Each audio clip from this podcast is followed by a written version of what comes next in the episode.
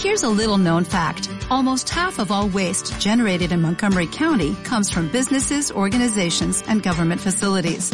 Reducing the amount of waste in your workplace will have a positive impact on our environment. It can also save you money on your disposal costs. Reducing waste and recycling at your business is easy to do and is the law in Montgomery County. Make it your business to recycle right. Learn more at montgomerycountymd.gov slash recycle right or call 311.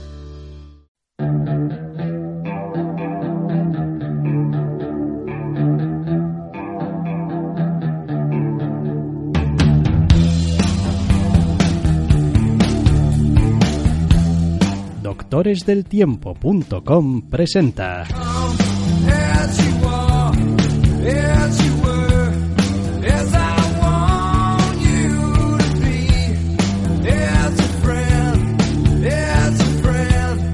Zascandileando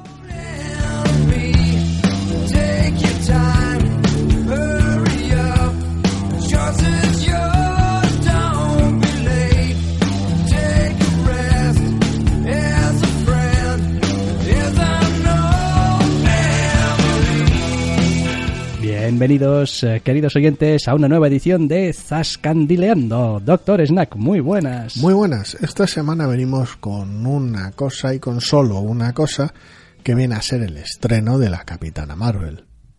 Correcto. Porque los seres humanos normales eh, también tenemos derecho de vez en cuando a ver algunas películas, aunque no vayamos a preestreno ni nos lleven a lugares maravillosos como algunos uh, otros que nos dan sana envidia.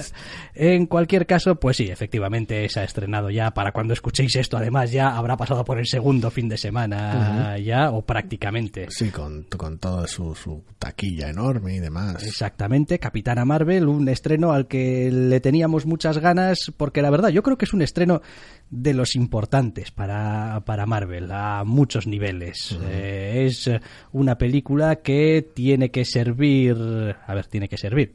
Va a servir para presentarte un personaje que va a ser previsiblemente importante en alguna película que está por llegar, también muy gorda, igual habéis oído hablar de ella, igual algo, no. Algo de un tráiler creo que Sí. salió ayer. Sí, eh, así que quiero decir, en ese sentido tenía que establecer a un personaje que después va a tener un papel también que, que jugar, pero también principalmente porque, hombre, es una película de unas cuantas primeras cosas. Es una película ya era hora con una heroína Marvel.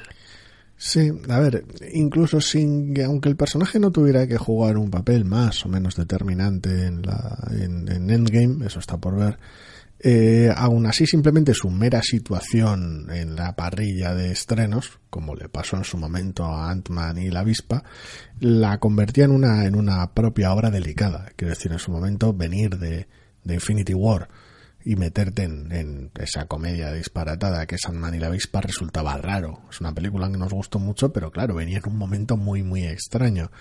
Eh, esta también vuelve a estar a falta de un mes prácticamente del, del puñetero estreno de la película Marvel, etcétera, etcétera, todo con mucha mayúscula y tal, con lo cual, pues claro, el hype está ahí. Bueno, a ver, lo primero que me gustaría decir de Capitana Marvel es que nadie...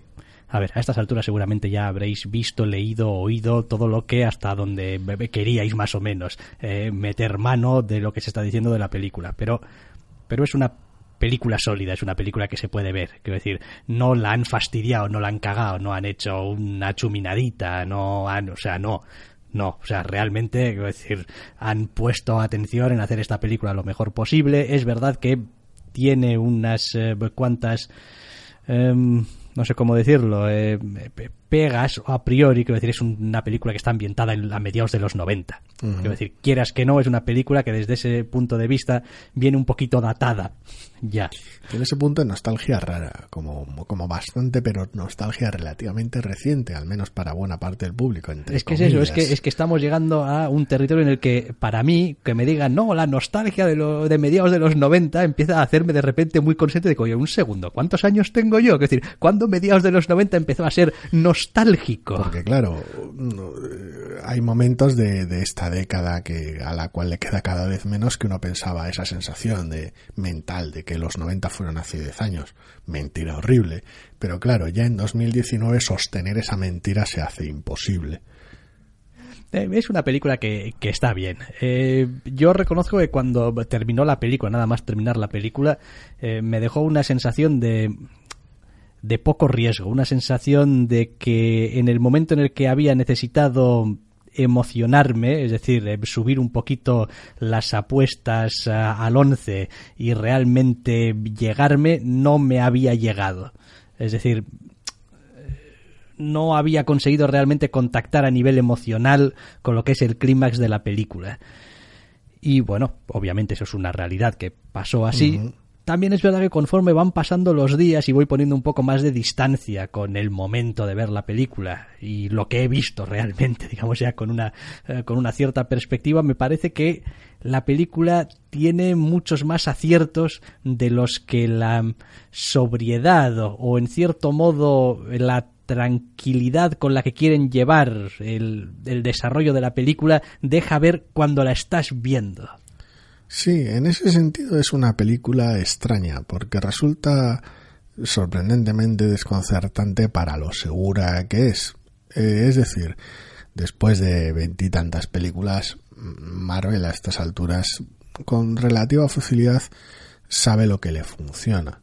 Y normalmente su estrategia para obtener esos resultados suele ser primordialmente eh, conseguir encontrar una manera de hacer llegar el personaje principal de la película sin importante tanto otras cosas. Es como, bueno, pues la primera de Iron Man, el final es un poco la mierda. O incluso Thor tenía sus cosas. Buena parte del Capitán América puede tener poco interés. Pero el personaje está ahí.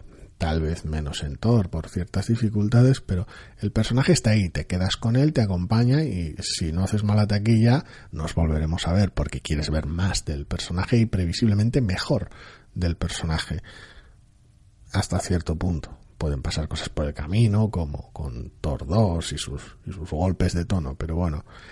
El asunto está en que esta película parece tomar un camino distinto. Sigue siendo una película que está bien y sigue tomando ese camino seguro, entre comillas, de Marvel, pero en lugar de reforzar el personaje decide reforzar un poquito su estructura, asegurarse de que las cagadas que ha tenido en entregas anteriores, incluso en películas, con momentos tan brillantes como Pantera Negra, que luego tiene algunos otros momentos que son desastrosísimos, que ya hablamos en su momento que estructuralmente a veces es un, es un pecado horrible, esta película no tiene nada de eso. Consigue que estructuralmente funcione como un puñetero reloj. Lamentablemente, no solo de andamios está hecha la película. Claro, es como si tuvieses la sensación de que has... Eh, ¿Cómo decirlo? Has renunciado a tener un viaje con baches a cambio de no tener esa super bajada en el jeep por la duna del desierto que te corta el aliento. Es como, vale, vamos a ir por esta super autopista, vamos a ir siempre a ritmo bueno, vamos a ir siempre tranquilos, vamos a ir siempre seguros. Eh, de hecho, vamos a ir tan seguros que, oye, unos chistes y unas risas y un ambiente muy distendido y muy disfrutable y vamos a pasárnoslo muy bien. El paisaje está bien. El paisaje está bien, la, compa vamos? la compañía es buena. No lo sé pero eh, quizás pues le falta ese ese ese lo que decías tú, ¿no? Pues hay películas que son estructuralmente más endebles y que tienen puntos débiles y flacos evidentísimos, que a pesar de todo quizá en algunos momentos consiguen hacer su algo especial o que sobresalga un poco más. No, y acaban siendo mucho más memorables por eso, porque tiene esos, esos momentos de tensión un tanto extraños. Pese a todo, la película sigue teniendo sus, sus, momentos y habrá quien ciertas decisiones de guion, con, con, ciertos personajes o ciertos giros que tiene, incluso algunas de las sorpresas, no les parezcan adecuadas y lo tengan como una tacha enorme, evidentemente. Pero yo a nivel de, a nivel de la, la propia fluidez de la película, quitando alguna decisión musical que no me terminó de convencer del todo, en general me parece que es eso, es, es una película que funciona como un puñetero reloj. El problema está en que los relojes no suelen ser especialmente divertidos. Y eso viene de, alguien que me gusta el personaje, me gusta además, aunque haya sido criticada en ocasiones, la interpretación que se hace del personaje, con todas las salvedades. Hay que decir, entiendo que es un personaje que se pasa buena parte de la película amnésica perdida y que tiene esas, problemáticas de caracterización y que puede que no se equipare uno a uno con la visión que tenga cualquiera del personaje en los TVOs. Comprensible. Pero me funciona muy bien cómo lleva el puñetero personaje en pantalla. Pero claro, eh, hay lo que hay en la película. Entonces, incluso con todos esos extras, sigue siendo una película mayormente descafeinada. Sí, a ver, quizás eh, parte del asunto que tiene con este, mm, no sé cómo decirlo, rompecabezas de la personalidad, ¿no? O la identidad de la protagonista, es que mm, estamos bastante acostumbrados a estas películas de amnésicos que, bueno, sí, no se acuerdan quién son, pero se acuerdan de todo lo demás y son unos badases de muchísimo cuidado, que si Bourne, que si no sé qué, sí, es verdad, quiero decir, quiero decir que a efectos prácticos, cuando recuperan la memoria o se acuerdan quién son, no cambian en absoluto cómo, cómo actúan ni el tipo de cosas que hacen, es simplemente, pues no sabía, eh, tenemos aquí para un misterito aquí de, de Chichinabo y ya está. O que al menos les acompañes tú como espectador en su misterio de no saber quiénes son. El problema está en que aquí que tú sabes quién es y ella no. Eh, Exacto. Exacto, entonces, pero tú, tú ya, ya sabes que vienes a ver a una superheroína. Sí. Eh, y, y previsiblemente además de las de petarlo muy fuerte. Y si conoces el personaje de los tíos, todavía conoces más de, de los matices que puede haber, aunque cambien cosas en la película, evidentemente ya conoces más de los matices del personaje, pero ella no. Entonces entras a la película y todo este rollo de la amnesia está quizá demasiado bien llevado para lo que le conviene. Es como, pues sí, quiero decir, el personaje está ahí desde el principio, no es que su personalidad cambie, No. pero sí que es verdad que el no saber realmente quién es en algunos momentos juega muy en contra de cómo funciona el personaje. A ver, el asunto es ese, es que tienes una secuencia cerca del principio en la que se juega y se muestran sus memorias y tal, y el espectador tiene acceso a según qué cosas, ella también, aunque de manera más, más confusa, y de alguna manera enseguida, como espectador, sepas lo que sepas del personaje, llenas los huecos. Enseguida mm, te montas tu, tu propia película. Y la película tampoco hace demasiados esfuerzos por contradecir una historia más o menos sencilla que te montas sobre el personaje, con lo cual tú ya sabes quién es la protagonista. Ahora tienes que esperar a que ella se dé cuenta de quién es la protagonista y lamentablemente el proceso es tan gradual, no hay una gran revelación, no hay un, aunque haya un gran momento al final de, de bueno y ahora, ahora es la, hora de la verdad, no, no se produce de manera paralela a averiguar quién es, no es como si a lo largo de la película de repente, hostia, soy el puto Bourne y soy un mega agente de petarlo y ahora os voy a reventar. Eh, y, y acto seguido escena de reventar. No, las, las cosas no, no transcurren de manera paralela en la película. El ir descubriendo quién es la protagonista se va produciendo poquito a poco, paso a paso, eh, a través de otras personas y a través de distinto material a lo largo de la película. Y ya luego al final, de manera no directamente relacionada con ese asunto, transcurre el, el otro punto de catarsis para el personaje. Con lo cual queda raro, queda de alguna manera, le quita impacto por decirlo de alguna manera. Lo hace un poquito más, más razonable esa, esa búsqueda, pero le resta impacto al momento clave de la película.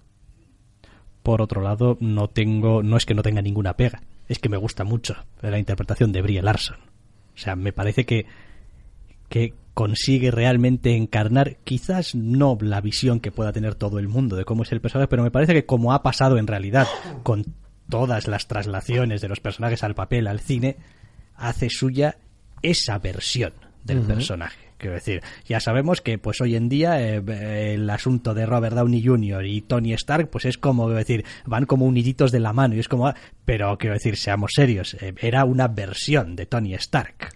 No, y en general siempre se ha premiado a la. Siempre se le ha tenido en buen reconocimiento, tal vez no bastante, a la directora en general de casting de, de, la, de los proyectos de Marvel por elecciones que luego se han demostrado, evidentemente, con mucho trabajo en equipo y demás, elecciones muy, muy sólidas. El problema de esta película está en que junto con esa, esa falta de memoria, esa falta de contexto para la protagonista, eh, también está esa pérdida de, de contexto en su, en su interpretación. Me explico, normalmente es una actriz que, que da muy buen papel en cualquier tipo de película, pero que en esta concretamente la interpretación es un tanto extraña porque la historia, un poquito el devenir de la trama de la película te hace pensar que a medida que recupere sus recuerdos debería cambiar la manera en la que actúa porque va redescubriendo que es una persona distinta y eso podría entrar en conflicto con quién es ahora, con quién era antes. Pero la película elige otro camino para Carol, que es un camino que le funciona muy bien al personaje, pero es complicado de seguir. Porque lo que hace la película es que ella vaya siendo cada vez más segura en quién es. No el otro derrotero. El personaje no cambia, el personaje se reafirma. Desde cómo empieza la película a cómo la termina. Y claro, al no ver ese viaje de repente, ah, resulta que soy muy bien, ahora podemos terminar la película. No, no, no. Es como, en serio soy. Que decir, de alguna manera es un establecimiento de cómo es el personaje. Y entonces ya puede terminar la película. Con lo cual, el arco de personaje de alguna manera queda un poco plano. Y una vez más, se ve afectado por la gradualidad del mismo. Es, va tan poco a poco a lo largo de la película que es a efectos prácticos para muchos espectadores imperceptible o no lo bastante perceptible, no, no tiene el bastante impacto al final. A ver, eh, más cosas que quizás no le acaban de funcionar del todo a la película. Creo que el hecho de tener un escenario como es la Tierra y otros escenarios, digamos, más mm, extraterrestres, eh, no acaba de encajarlo del todo bien. Em, no acaba de encajarlo del todo bien igual tonalmente, pero sobre todo en el asunto de que, a ver, el universo Marvel ya lo conocemos, digamos, en el espacio. Hemos visto pero, Ragnarok, pero, los dos de Guardianes de la Galaxia. Pero principalmente tenemos quizá más la visión de Guardianes de la Galaxia, quizá que la de Thor Ragnarok, que bueno, que tampoco diferían tanto en el fondo. En cierta medida. Em, la aproximación necesariamente un poquito más quizá militarista por, por, por el tipo de de, pues, pues, de trama que tenemos y del origen del personaje y los el resto de personas que están relacionados con, con ella hace un poquito más em, impersonal, un poquito menos característico todo el asunto este de pues de dónde viene y el mundo extraterrestre y los Kree y es un poquito, a mí me dejó un poquito frío, es como, vale, pues tenemos aquí eh, Jala, y vale, pues muy bien, ¿qué vamos a tener de Jala? Pues eh, dos escenas mal puestas y, ya está, dos planos y tal, y vale, y aquí han llegado a planeta extraterrestre almohadilla 5, y joder, podría ser almohadilla 5 o almohadilla 7 o almohadilla 15, porque realmente no es nada, o sea, no, no hay... Está cogido de los teos, pero es una estación, de, la película es una estación de paso, efectos prácticos que, que no tiene, decir, además medio de noche y como así como con muchas tormentas de arena y como que no se ve mucho y es como, pues vale, y luego llegas a la Tierra y tampoco es tu Tierra, es la Tierra de los 90. Sí, pero no se hace tampoco un uso, al margen de la propia llegada, que tiene un par de momentos pintorescos, no se hace un uso extensivo del Festival de la Referencia, que era algo que bueno, uno puede ir temeroso al cine sí tenemos un blockbuster, sí tenemos un Radio Shack, sobre todo va a ser al público americano, evidentemente, al que le van a afectar esas referencias, pero después se diluye mucho, más allá de lo musical, evidentemente. El asunto en general está en que, con el tema de las localizaciones y demás, es que vuelve a ser una apuesta eh, escasa en su impacto. Y es una tónica general de la película, que está bien montada, pero le falta recorrido. Eh, al anclar el personaje en la Tierra después de su arranque alienígena y demás, volvemos a bajar al personaje a su origen, a que tenga literalmente los pies en la Tierra. Y cuando luego las cosas van escalando y se va volviendo un poco más locas, cuando la, película escala. El problema está en que se queda corta una vez más en su, en su recorrido. Lo que hace lo hace bien. A mí me gustó. Yo me lo pasé en ganas con la película pero le falta ese extra. Quiero decir, después de haber visto colas, los follones que se pueden montar en Guardianes de la Galaxia, cualquiera de ellas dos, o lo que se puede montar en Thor Ragnarok, que de repente el despegue de este personaje con el impacto que tiene, el recorrido que tiene, con la historia que tienen los tebeos, que la apuesta fuera tan sobria, eh, le hace de menos. No necesariamente porque esté mal llevado, porque la película está bien llevada, sino porque le resta escala, la desmerece frente a las otras ofertas de cine del mismo universo Marvel que ya hemos visto. Es como, ya hemos visto un universo lleno de cosas súper locas, gente súper tocha, unas movidas del copón, múltiples planetas, gobiernos, organizaciones muy locas. En comparación, el, el, el vuelo de este personaje se queda cortísimo.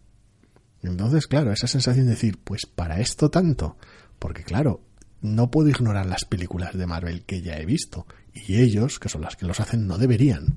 Y de hecho, no puedes ignorarlas, incluso viendo esta película. Y vamos a empezar a entrar también en joder en las cosas que están bien. Quiero decir, porque tienes a un Nicolas Furia en esta película. Quiero decir, eh, no, no puedes disociarla de lo que es el, universo Marvel, ni aunque quisieras. Quiero decir, está, está ahí metido, pero vamos, a fuego. Y bueno en parte forma parte de las fortalezas de la película el tener un Samuel L. Jackson eh, que, en fin, yo más allá de los primeros mm, dos minutos, mm, es decir, ni me planteé durante toda la película que estaba viendo una versión rejuvenecida del actor, lo cual me parece algo acojonante, porque normalmente me, me da por saco eh, es una muchísimo es una cosa espectacular. Ya, ya hemos hablado para bien de ese tipo de efectos en el pasado y sí que es cierto que en esta película las pocas apariciones de Coulson parece un poco de plástico el pobre. Sí, pero creo que es una mera cuestión de cuánto vas a salir tú. Pues tengo en,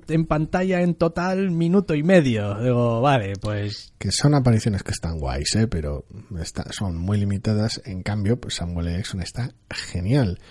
Y, que esté genial no es simplemente por, por mero logro técnico, es que al estar bien y no, y no distraer al espectador, el espectador puede centrarse entre el toma y daca entre él y Brie Larson, que es lo que hace funcionar. Vuelve a ser otra de esas apuestas que yo personalmente querría que fuera a más, que realmente ese tono de buddy movie loco fuera más allá, pero funciona. Al final mis, es una peli que me gusta mucho, pero que al mismo tiempo querría que hubiera exagerado, entre comillas, más en todo. Y eso que el personaje protagonista está bastante a tope, ¿eh? Posiblemente es lo más llamativo de toda la película, lo más destacado de la película a ese respecto, pero me gustaría que fuera más exagerada toda la película en general. Sí, a ver, eh, hay algunas otras eh, cuestiones después que mm, no tengo muy claro si comentarlas entraría ya en spoiler o no spoiler, pero digamos que la protagonista tiene que hacer frente a unas cuantas dificultades a lo largo de la película. Em, que digamos que están señaladas o caracterizadas de una manera muy concreta y en fin yo tampoco quiero meterme en camisas de once varas pero la gente después va por ahí hablando, hablando, hablando, hablando. Ha sido tan ambiguo que me has perdido hasta a mí y he visto la película. O sea, imagínate. Sí, no, no, a ver, venga, va, vamos a hablar aquí sin, eh, sin ambajes. Eh, gilipollas hay en todas partes y los comentarios clásicos de es que em, todas las mujeres en esta película son buenísimas y todos los hombres son malísimos. Oye, mira, que os den por culo. Lo primero no es cierto y lo segundo, si la película es así tampoco pasaría nada. Correcto, es como pues...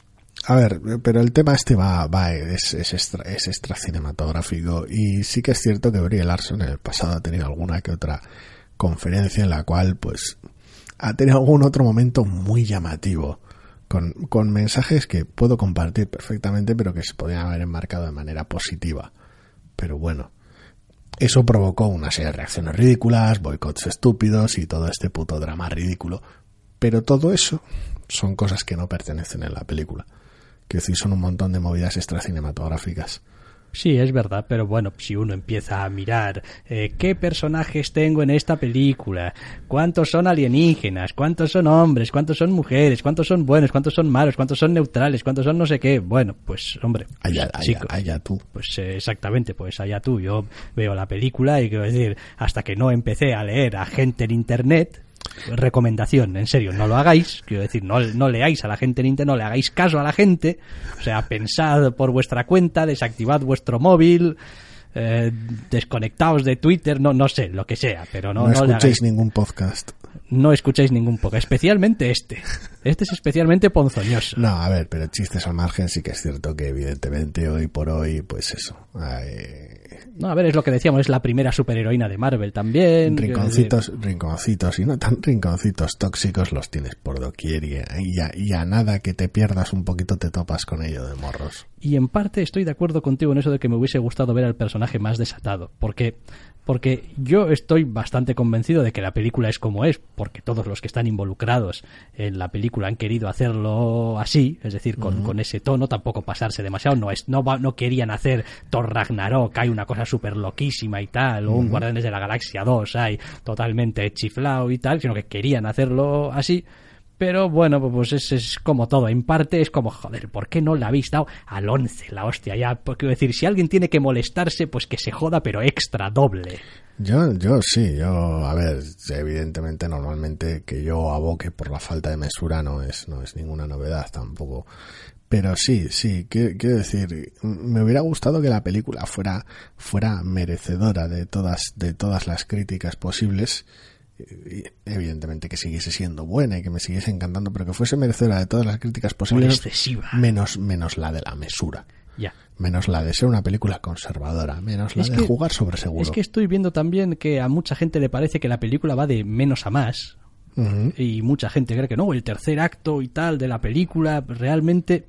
Y yo no estoy tan en ese campo es como, vale, sí, evidentemente la película tiene que tener un clímax, tiene que tener una escena, que digamos. Me que me gustó mucho, por cierto. Eh, vale, que está bien.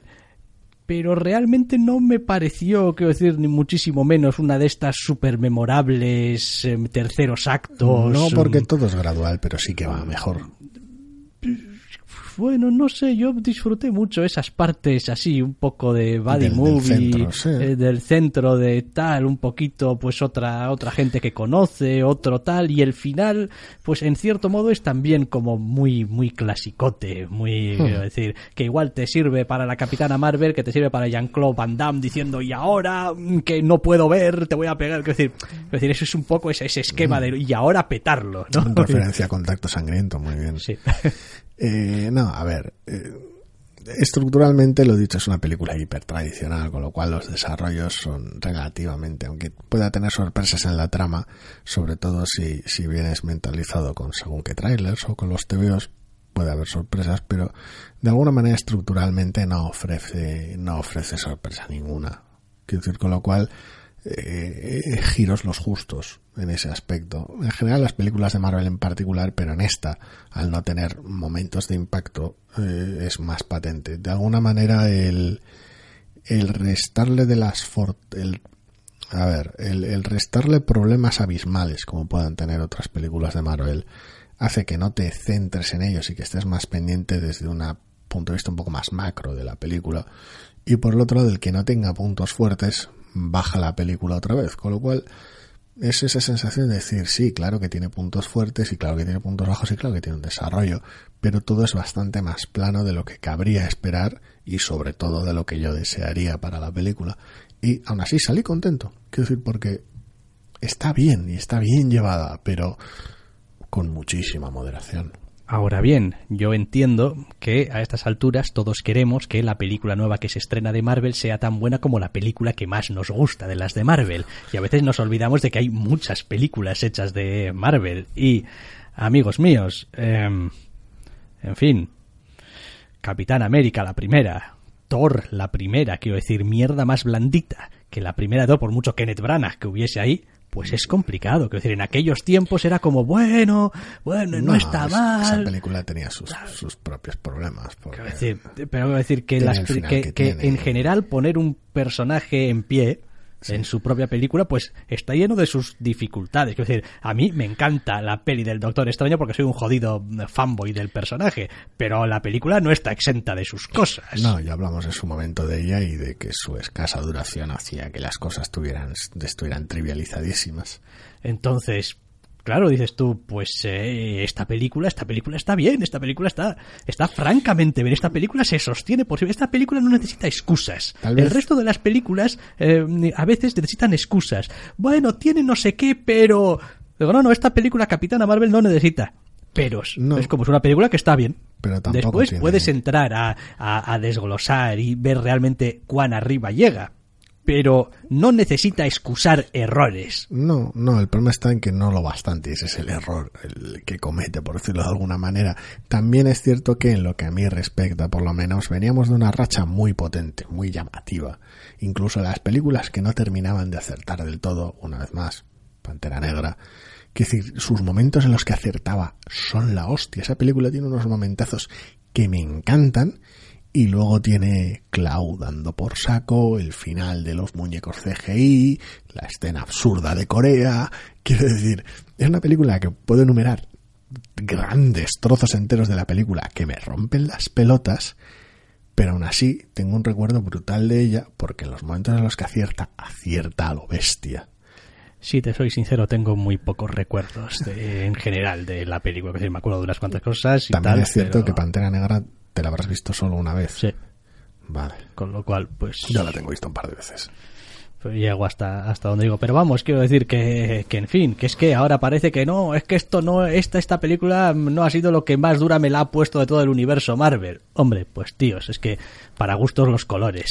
Eh, Sí, sí, a ver, y la gente tenía sus roces y que si Homecoming esto y, y no sé, no sé, es, es raro, pero yo sí que es cierto que prefiero las películas, normalmente, prefiero las películas fallidas pero arriesgadas. Normalmente, incluso cuando mucha gente no le gusta que Iron Man 3 hiciera lo que hizo, yo me lo pasé en grande. Es una película que adoro a muerte. Eh, normalmente suelo tender hacia ahí y no precisamente hacia la Capitana Marvel. No, normalmente me suelen gustar menos este tipo de películas, pero tiene algo posiblemente que el personaje me guste, evidentemente por un lado, pero por el otro hay hay algo en la manera de Brie Larson de llevarlo que me encajó de tal manera desde el principio su manera de, de llevar el personaje que directamente el resto lo eleva un poco para ser una película segura que son normalmente las películas que aborrezco. Sí, a ver. Yo ya he dicho que cuando terminé, terminé un poquito, pero terminé, No, terminé no muy des- terminé contento, ¿no? desilusionado la película. Dije, esta, esta película no tiene sangre.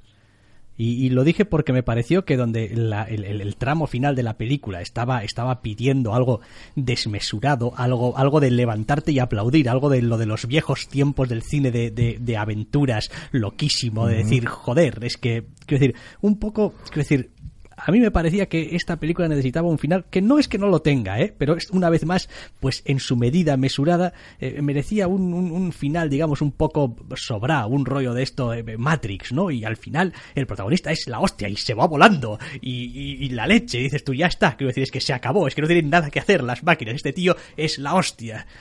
Eh, y, y Estaba la- pensando más en Piratas del Caribe 3 o Llanero Solitario. Bueno, bien, también una cosa, pero bueno, ahí, ahí tienes La- más la bien el tercer acto, eso es, ahí lo que tienes es la set piece, que es una cosa loquísima, ¿no? Pero e, en este caso tienes una protagonista y tienes que hacer lucir a, a- a esa protagonista y creo que, que merecía realmente algo, no ya que esté bien, no ya que que demuestre de lo que es capaz, que la película lo tiene y lo, demuestra. Lo tiene y me gustó, sí, sí. Quiero decir, para mí merece algo que sea realmente, o sea, Más. pues eso, desmesurado. Quiero decir, la única película de este año, en lo que llevamos de año, que tenía que quedar por encima de la Capitana Marvel, tenía que ser Dragon Ball Super, Broly. Y por poco. Sí, correcto, correcto, es eso, el, es decir, el cuerpo me estaba pidiendo eso, en plan, esta peli al- al- cuando se ponga cafre, tiene que quedar por debajo de Dragon Ball porque nada puede quedar por encima de Dragon Ball y menos de esa película en concreto Dragon Ball que madre mía la desmesura. Era, era un poquito mi, mi deseo, sabía que no iba a ser. lo digo porque estamos jugando ya en la era, quiero decir, a ver, aunque temporalmente sean mediados de los 90 y lo que quieras, estamos jugando en la liga de el Thor de Infinity War. Quiero decir, y, y seamos serios. Y tu película 21. Sí, sí, no 22, puedo decir, pero, que pero sea, seamos serios. sí. Ya, ya nadie, quiero decir, a ver, ya nadie espera tímidas entradas en escena de ninguno de los de los Vengadores. En plan, bueno, hola, soy Thor, vengo aquí a Sube pegar la- con un poco de cuidado. Entra De- en escena lo bestia, Digo, sube la música. Correcto, quiero decir, esto estás, espero, dices tú, no, esto tiene que ser, quiero decir, la mera aparición del personaje en pantalla tiene que ser una declaración de intenciones. Mira la entrada del bueno Steve Rogers en Infinity War.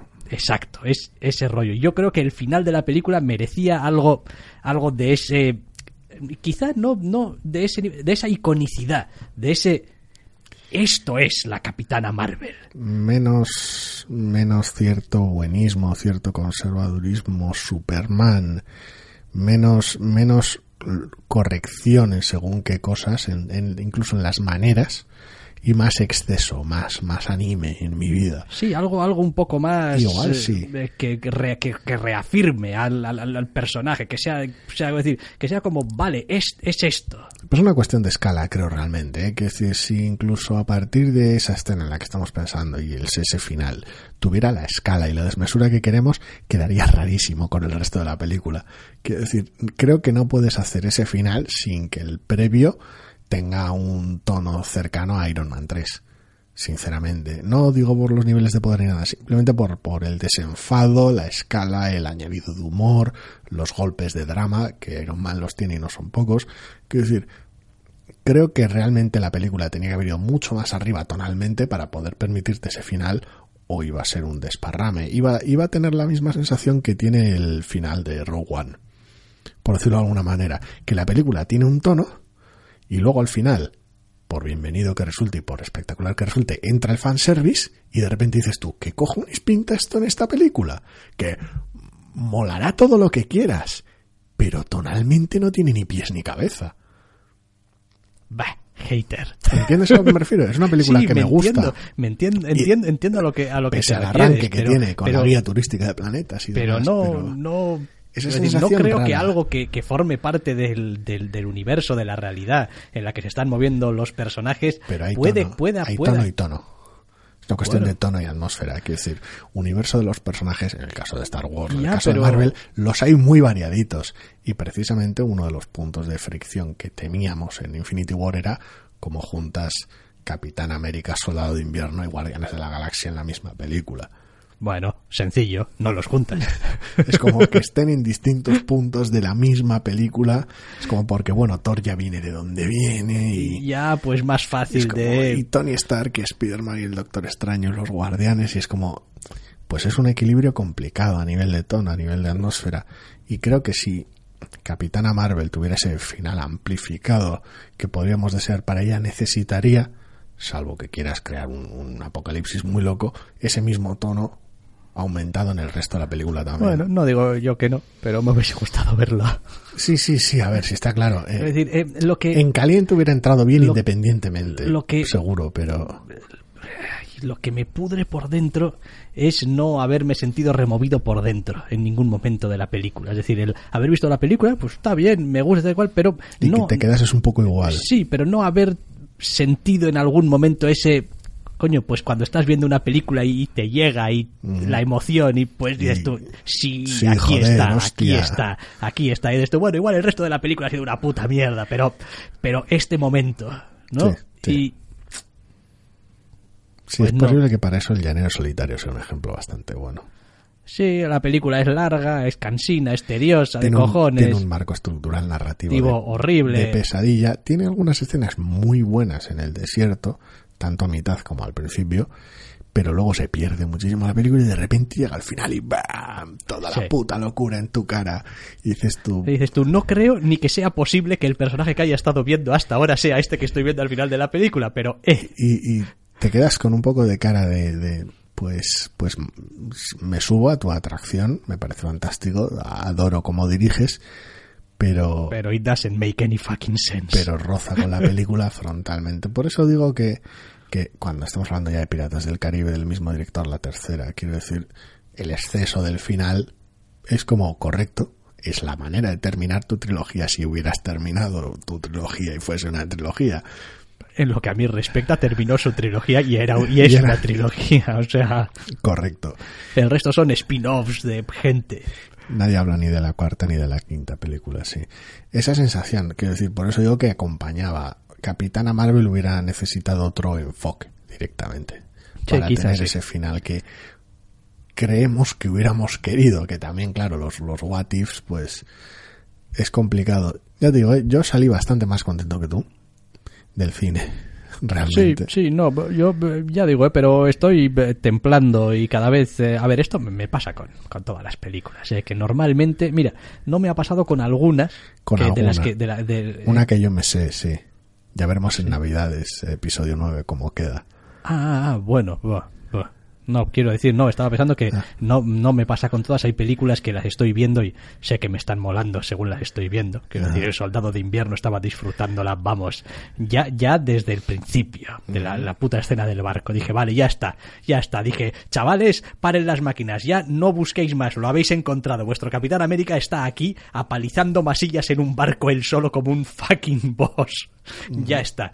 Eh, Me pasó con eh, Infinity War que, que tuve un momento de what the fuck en la escena inicial, pero después ya entré, ¡pum!, a, a tope.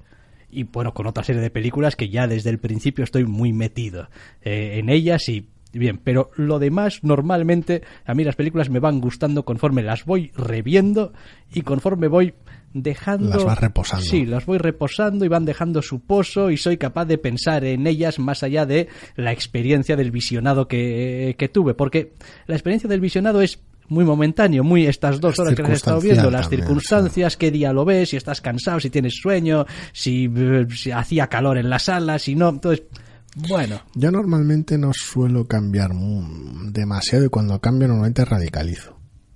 El, el reposado, tú no, que va. el, envejec- el envejecido de una película normalmente me lleva, me lleva precisamente a eso, a tener o vino o vinagre. Normalmente. No, no las, no las mesura. Tiene que ser una película muy mediocre para que directamente diga, "Eh, se- estaba bien, me da igual. Normalmente o me gusta más o me gusta menos y normalmente suele ser bastante más o bastante menos.